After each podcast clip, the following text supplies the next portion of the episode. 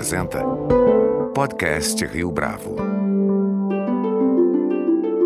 Este é o podcast Rio Bravo, eu sou Fábio Cardoso. A madeira engenheirada, uma tecnologia construtiva pré-fabricada, tem se mostrado uma solução sustentável para a concepção de edifícios verdes. Na entrevista a seguir, além de comentar as características desse modelo e de como o mercado tem se movimentado nessa direção, nosso convidado, Arquimedes da Costa, fala sobre a importância de projetos com essa abordagem, algo que exige uma conscientização que vai além da pauta ambiental.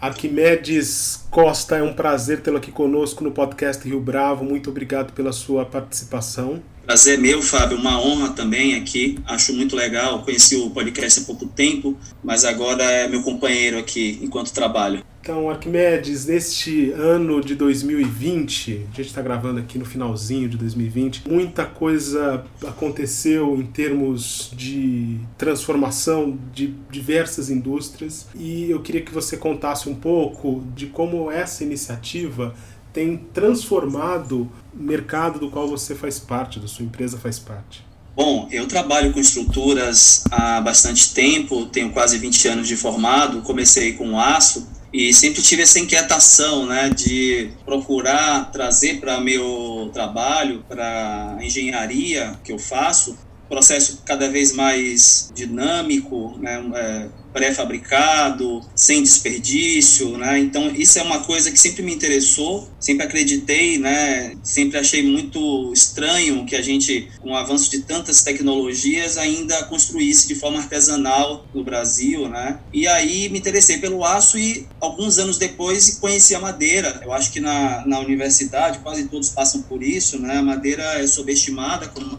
material de construção e a gente acaba não dando a importância devida, mas eu tive a oportunidade de conhecer é, esse material trabalhando na ITA Construtora, com o engenheiro Hélio Olga, em São Paulo, e ele me apresentou um outro mundo, né, uma possibilidade bem maior né, do que eu imaginava, a princípio com madeira nativa, tropical nativa, né, depois com a madeira engenheirada, né, industrializada, que justamente veio preencher essa lacuna, tirar a madeira de um lugar de construções pequenas, né, com sistemas previsíveis para grandes possibilidades de vãos, né, de tipologias seja pontes, galpões, pavilhões e até mesmo edifícios altos, como a gente está vendo agora no mundo, né? Então, nosso escritório faz projetos estruturais há bastante tempo e, de um tempo para cá, o foco do escritório voltou para a madeira por diversos motivos, né? Que eu acho que a gente vai falar aqui durante a nossa conversa, mas principalmente por, por duas questões, Fábio. A primeira é acreditar que talvez essa seja a única possibilidade para atender a grande demanda que está por vir aí, a demanda popular populacional, né? Existem várias incertezas, pandemias, mas a expectativa é que 20 bilhões de habitantes até 2050 e para mim é a única alternativa viável, né? A única fonte renovável. A gente está acompanhando aí não só o desastre ambiental que, que alguns outros materiais, né, no seu processo acabam levando a acontecer, como também por uma questão de escassez mesmo, né? Os outros materiais, né, assim como o petróleo, né, e essa mudança também está na indústria automobilística os outros materiais estão fadados a, a entrar em escassez daqui a uns anos. Então, a madeira é material, sem dúvida, que vai conseguir suprir essa lacuna, né? E é um material que vai permitir que a gente construa, né? E nossos filhos e netos consigam viver num, num planeta, né? Ainda viável, né? Ambientalmente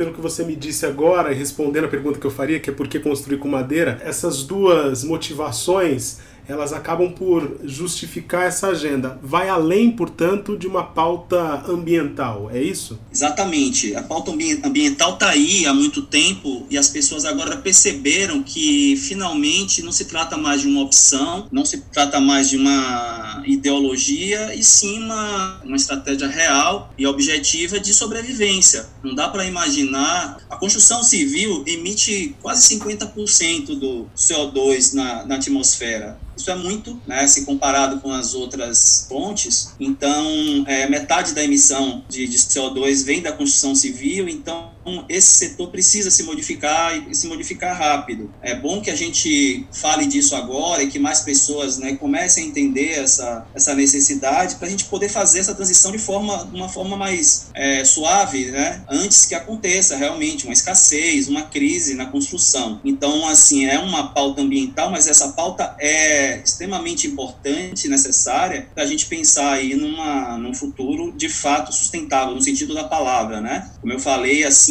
com uma construção, a indústria está se reinventando, né? Ainda do, predomina o petróleo, mas aos poucos a gente vai ter que substituir mesmo, porque é uma questão mesmo de viabilidade mesmo, de, de sobrevivência, como eu falei. Mas de onde vem a madeira para essa produção, Arquimedes?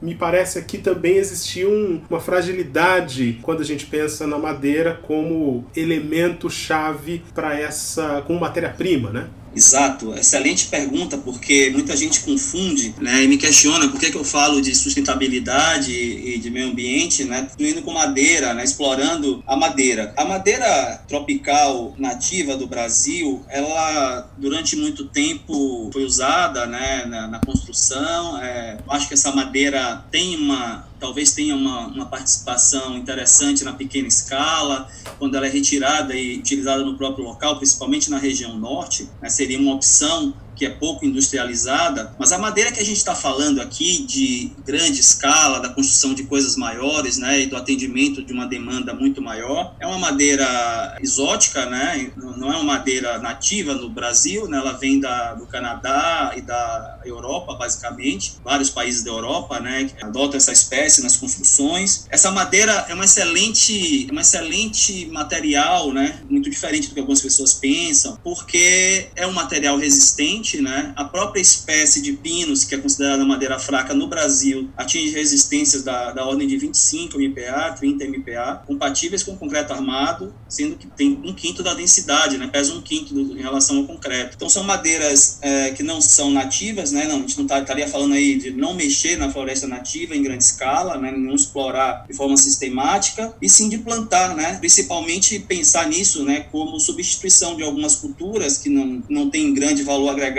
e recuperar, principalmente recuperação de áreas degradadas, né? Para mim o grande ponto é esse, né? O Brasil é o maior maior potencial florestal do mundo, né? Pela área que tem disponível para isso, pela qualidade do solo, pela quantidade de chuvas, né? A madeira para construção, é, então, é uma plantação onde você vai né, obter a matéria-prima usando os recursos naturais, né? Água da chuva e luz do sol. Isso é, é um ciclo infinito, né? Não acaba porque é, é de fato renovável, né? Você planta, colhe, né? constrói, planta de novo. Também não tem aquela história da, dessas espécies é, exaurirem o solo, nada disso, né? Hoje a gente tem tecnologia, né, engenharia florestal suficiente para poder cuidar dessa parte, né? Garantir o correto plantio, as melhores técnicas, extração e reposição do solo. Então é uma fonte inesgotável, né, que não gasta energia nenhuma para ser fabricada, né, né, enquanto árvore, né? Depois esse material entra na indústria e gasta, né, a energia necessária, né, energia elétrica para processar processar a madeira, né? Então, é, beneficiar a madeira e é a que tem menos impacto, né? Se comparado com outras indústrias, né? A do cimento, por exemplo, é uma das mais poluentes, né? Um desastre, né? Ambiental, beneficiamento da, da minério de ferro também. Então, essa madeira vem de fora, né? Plantação, então, assim, ela não só não degrada, né? Não só a gente não explora a mata nativa em grande escala, como a gente pode repor e criar florestas onde hoje não tem, onde tem áreas improdutivas e degradadas.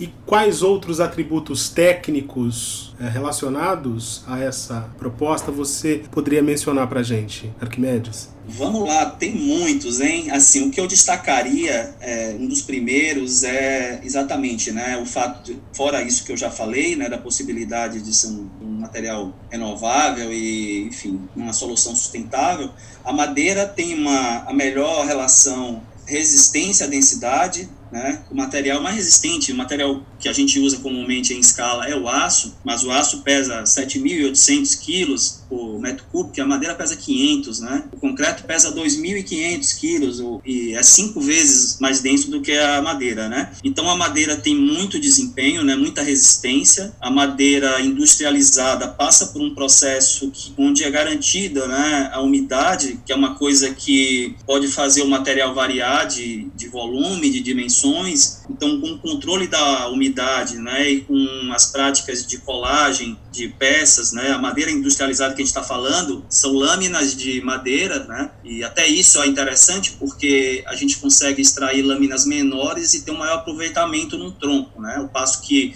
é, extração de árvores, de peças em árvores nativa, né? Então você pega as principais, as melhores partes da madeira e descarta muitas outras, né? Em função de ter algumas bitolas. Então, essa madeira industrializada você consegue fazer fatias mais finas, então aproveitar melhor o tronco e depois você cola, né? Essas lâminas, essas lamelas, dependendo da, da espessura, com adesivo estrutural, um adesivo ensaiado, um adesivo regulamentado pela norma, e você tem um produto com alta precisão, né? A precisão é milimétrica, semelhante ao aço, e diferente do concreto, né? que a gente encontra muito, é, muita falha né? dimensional, exatamente por ser um material que tem um processo artesanal, vamos dizer assim, né? avançou bastante, existem métodos mais avançados, mas ainda é um processo bem arcaico. A madeira tem um excelente é, desempenho, né? como eu falei, isolante, é um isolante térmico natural, se comporta muito bem, né? tem muito desempenho térmico, né? quando está frio, torna o ambiente mais neutro, quando está calor também, então, a madeira que tem esse comportamento, vamos dizer assim, duplo, né, duplamente eficiente. Tem um isolamento acústico também, né? painel de madeira industrializado tem um desempenho fantástico, semelhante a paredes com espessuras de 20 ou mais centímetros, né?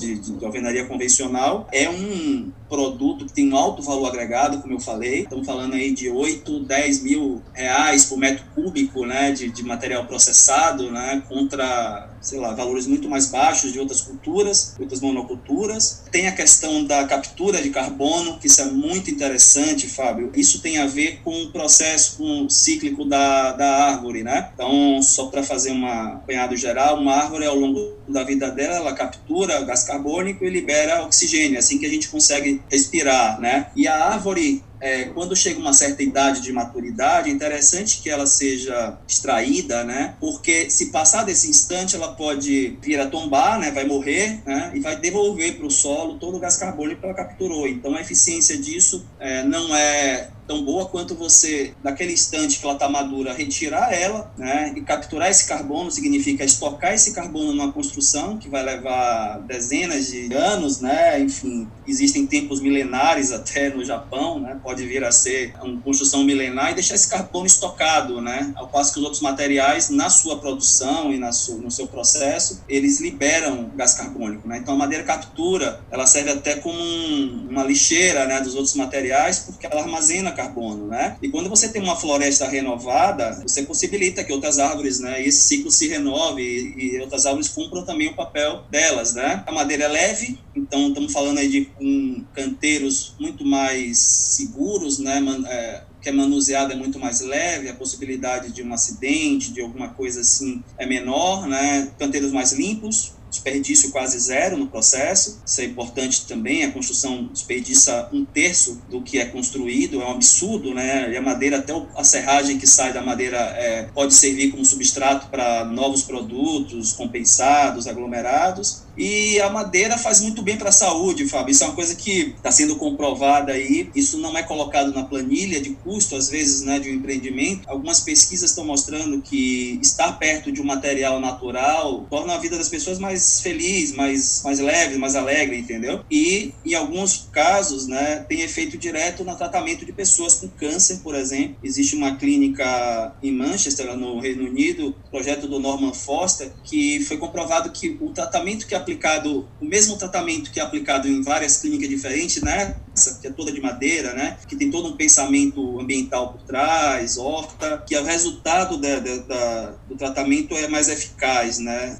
Uma forma relevante, né? e muitas outras coisas, né? É um, um edifício em Minneapolis chamado T3, projetado pelo Michael Green, que o escritório, depois que mudou para esse edifício, os escritórios em geral diminuíram a rotatividade, as pessoas ficam mais felizes, né? Tem pessoas que abraçam o pilar quando chegam para trabalhar como se estivessem abraçando uma árvore, né? Então são muitos benefícios, é, são inúmeros, mas os principais, do meu ponto de vista, são esses daí. Quero voltar a falar desse é, escritório do futuro, dos canteiros de obras do futuro, mas antes eu queria que você me ajudasse a pensar aqui nos entraves que hoje existem para esse tipo de proposta aqui no Brasil. Como é que vocês têm lidado com isso do ponto de vista legal? Bom, vamos lá. Existem alguns entraves, sim, e eu acho que talvez o maior seja uma questão de cultura, né, de educação. É, a gente não aprende a, como eu falei no início, a considerar a madeira em nenhuma fase, né, nem no curso superior, como um material realmente, né, não são todas, né, não vou generalizar, mas a maioria das universidades, por exemplo, técnicas de arquitetura, de engenharia, engenharias diversas, né, não consideram o material, então isso seria um grande entrave, né, porque se você não vem, né, se você não é treinado, educado para isso, é difícil, né, realmente você aceitar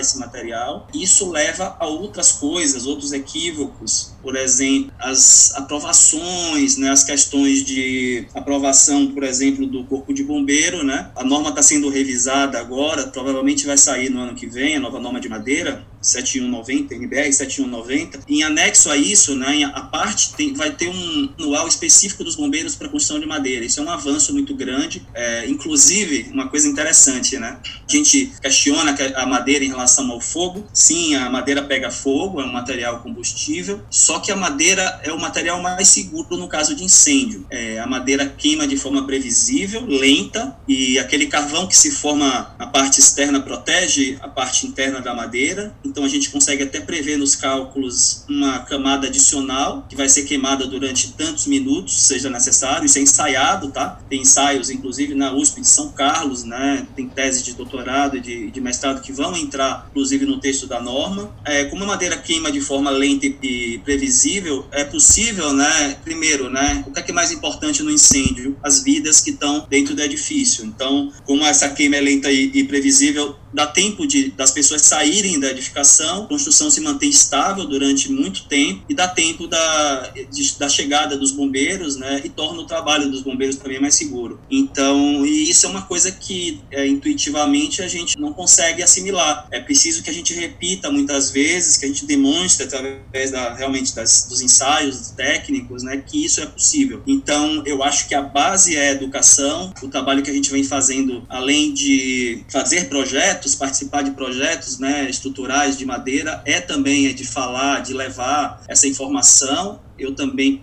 é, fui convidado, tive a honra de ser convidado pelo IAB de São Paulo para ministrar um curso chamado Madeira Engenheirada, sua, sua, aplicação que é, sua aplicação, sua viabilidade. E esse curso aconteceu em agosto e provavelmente vamos ter aí uma nova versão no início do ano. E, e o objetivo é justamente esse. Né? O que a gente tem que fazer é, além de né, compartilhar esses conhecimentos com os clientes, as pessoas mais próximas, também tentar usar as redes sociais, usar esse tipo de caminho da educação para poder divulgar e falar sobre isso. Por isso que eu fiquei tão feliz com o seu convite aqui. Acho que é, quanto mais gente estiver ouvindo isso, estiver sabendo disso, né, informar as pessoas, eu acho que é um caminho para aos poucos ir desarmando esses entraves que você falou. Então, pior de tudo é o preconceito, são as falsas crenças, né, que a madeira pega fogo, né, é, vale lembrar que um incêndio sempre começa pelas coisas que estão dentro do edifício e não pela estrutura, né, não dá para riscar um fósforo no pilar e fazer ele queimar, começa pelo tapete, pela cortina, pela, e depois que o, o incêndio se instala, né, aí que vale o maior, melhor material, melhor desempenho. A questão do fogo é muito importante, a questão dos insetos e do, do apodrecimento também, né, são duas coisas que são muito fáceis de ser contornadas no projeto né, e nos tratamentos. A madeira engenheirada, além de ter muita tecnologia, muito desempenho, também tem muita resistência a esses dois elementos, porque existem produtos hoje que garantem a vida útil da madeira durante toda a vida útil. A madeira engenheirada ela passa por um processo de tratamento profundo, né, em autoclave, onde o produto químico penetra totalmente na madeira, né, por pressão. Essa madeira fica isenta, né, de, de insetos ao longo da vida dela, é, de apodrecimento, mas a gente precisa tomar alguns cuidados e aí que entra, né, os arquitetos, que entram os engenheiros e projetar de acordo, né. É um material que tem fragilidades como qualquer outro, né. Estou aqui em Salvador, por exemplo, construir um edifício em aço e não dar manutenção significa perder esse edifício em pouco tempo, como está acontecendo aqui com o nosso centro de convenções está em ruína. Então a madeira precisa de certos cuidados, precisa ser protegida da umidade, mesmo com os tratamentos, né? Porque é um material natural, então ela não pode ficar em contato direto com a umidade, né? Não que ela não possa molhar, ela não é, é sensível à água a esse ponto. É,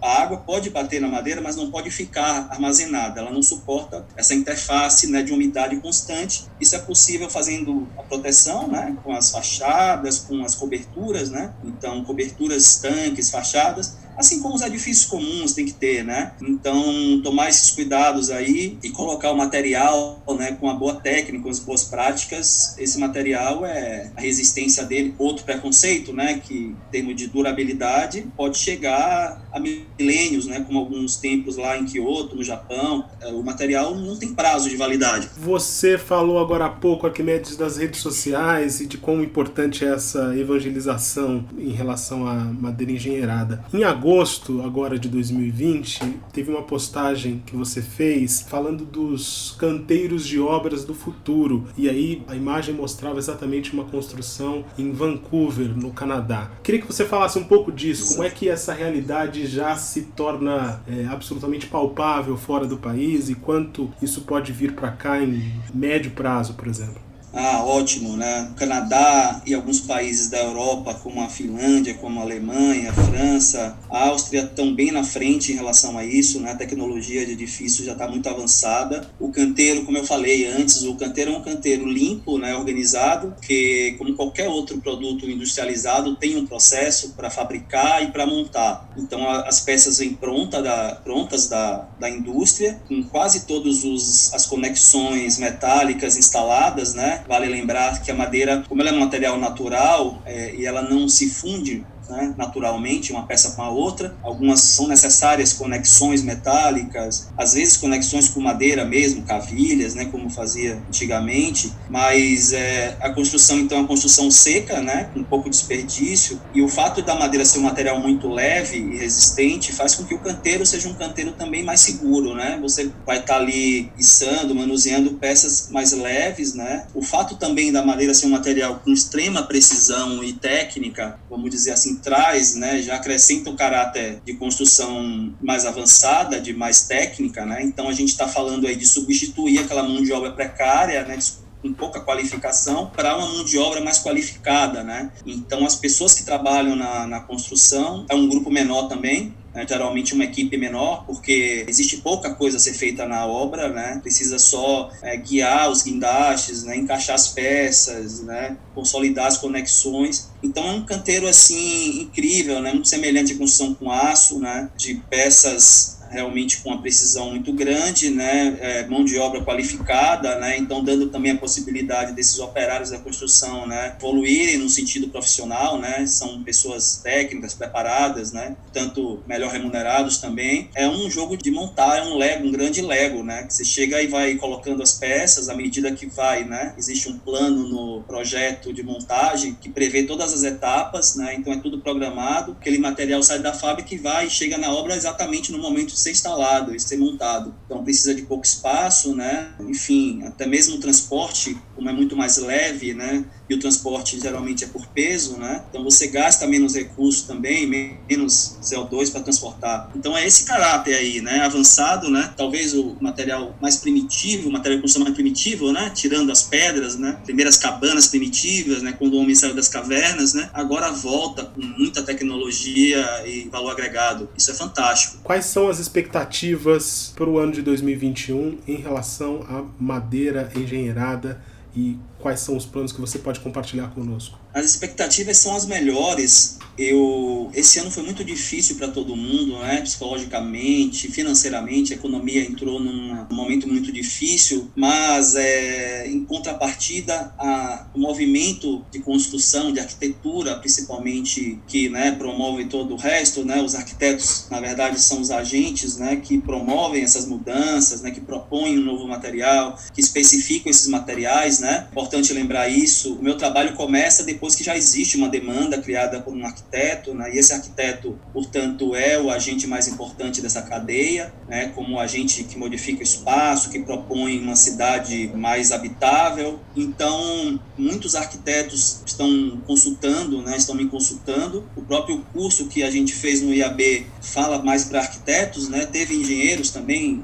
participando, mas é um curso no Instituto de Arquitetura do Brasil. Então, eu acho que é interessante isso, porque eu estou falando com as pessoas que são, vamos dizer assim, é, todos são importantes, né? Mas as pessoas que vão conseguir mobilizar mais frentes em relação a isso. A gente, nesse momento, está participando de um projeto muito legal, que é a, a, sede do Instituto Elos, que é uma ONG que promove a melhoria social, né, identificando comunidades, situação de risco social, e aí, vamos dizer assim, prepara algumas lideranças para modificarem ali o, a comunidade e são seis edifícios, né, de até quatro pavimentos na, lá em Santos, que é um projeto do escritório Andar de Moretim. Tem a, tem a, a, a realização da Mata, que é uma empresa que eu tenho, estou fazendo uma parceria muito legal agora, que é uma empresa florestal e que vai, daqui a um ano mais ou menos, começar a industrializar a, a madeira também e vender no mercado, né? Então a Mata é uma empresa que tem um ativo florestal gigantesco, né? É uma empresa muito grande, sólida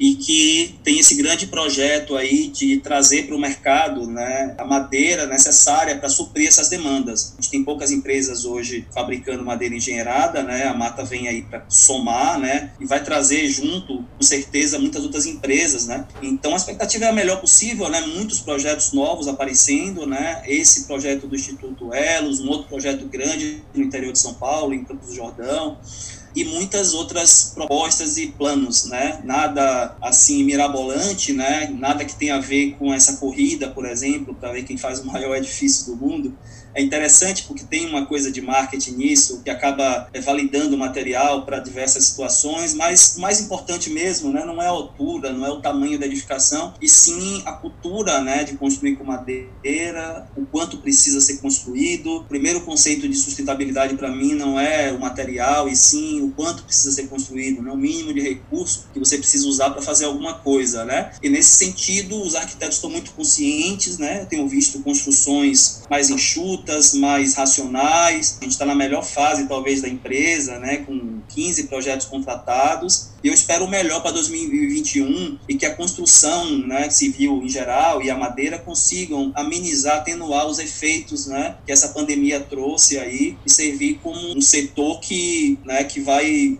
lutar contra né, essa, essa situação né, que vai participar de uma forma efetiva no, no, PIB do Brasil. Arquimedes Costa, foi um prazer tê-lo aqui conosco no podcast Rio Bravo. Muito obrigado pela sua participação, pela sua entrevista. Prazer foi meu, gostei muito de falar com você e fico à disposição aqui de você e de todos os ouvintes no Instagram, né, arroba Arquimedes Costa, eu estou lá, eu estou sempre disponível para falar de madeira, para falar de projetos e é isso aí. Obrigado, foi uma honra. Este foi mais um podcast Rio Bravo. Você pode comentar essa entrevista no nosso perfil do Twitter, arroba podcast Rio Bravo, ou no Facebook da Rio Bravo. A nossa lista completa de entrevistas está disponível no Apple Podcasts, no Deezer, no Google Podcasts, no SoundCloud e no Spotify. E no aplicativo O Guia Financeiro, além dos nossos podcasts, você encontra muito mais conteúdo sobre o mundo da economia em diversos formatos.